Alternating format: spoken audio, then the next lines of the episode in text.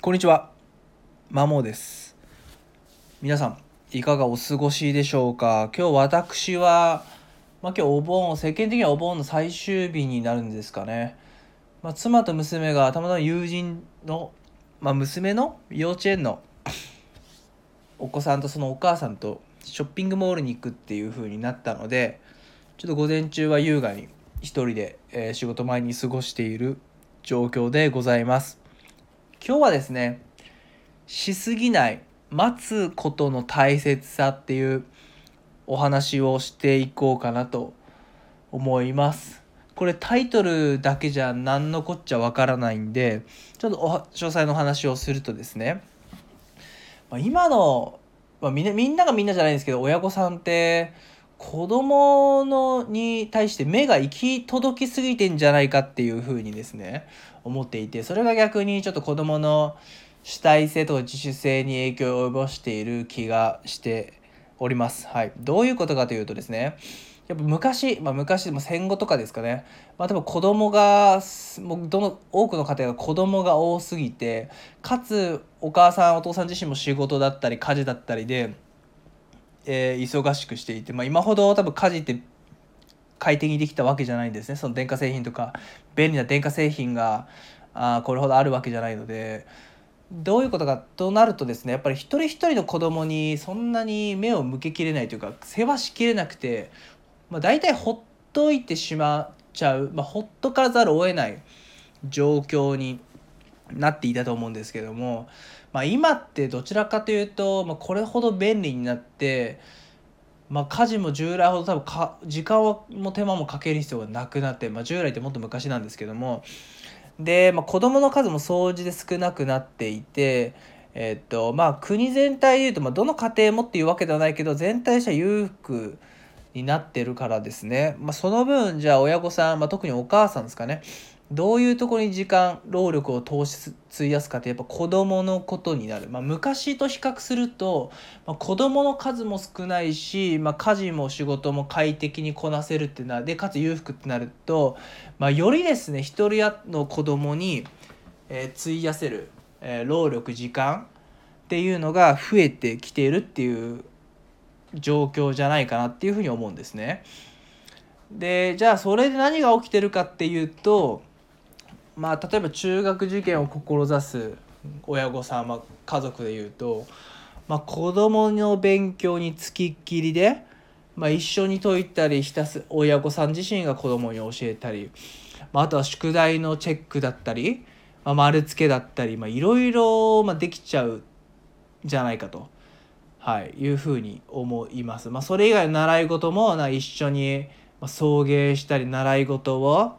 えーなんだろうな、えーずっとその習い事ピアノなのかピアノだったらピアノバレエだったらバレエ、まあ、バイオリンならバイオリン何でも水泳なら何でもいいんですけども、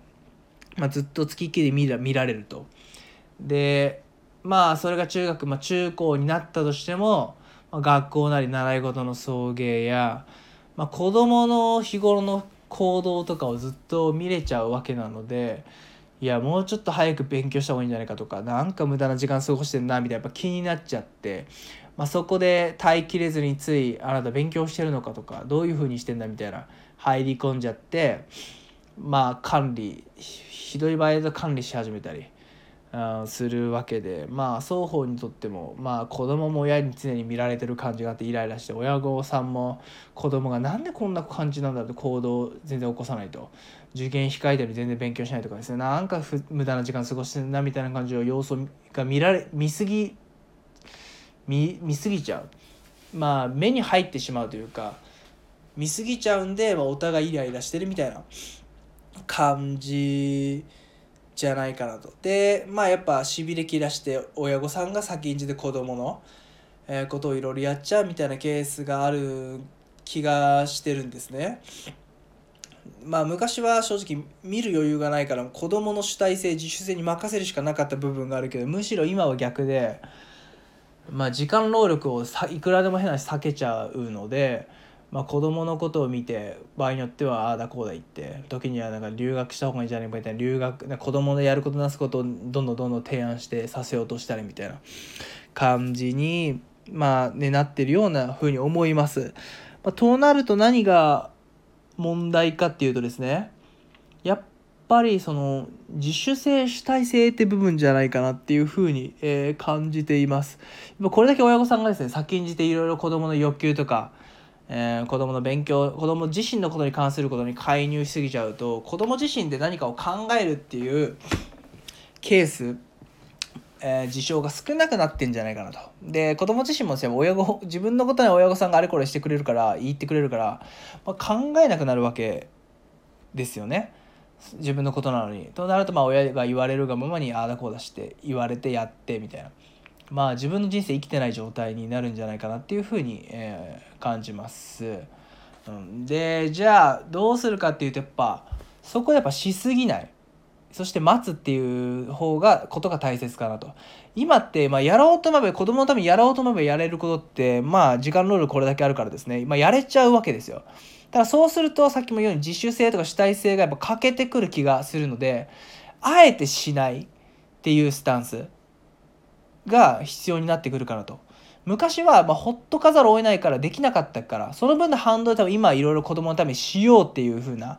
えー、まあ子供思いの親御さんほどそう思うけどそうするともう何度も言うように自習性主体性かけるリスクが高いと。自分のことなのに子供自身のことなら親御さんがそれだけ介入するとやっぱ子供自分のことなら考えないっていう話になるんで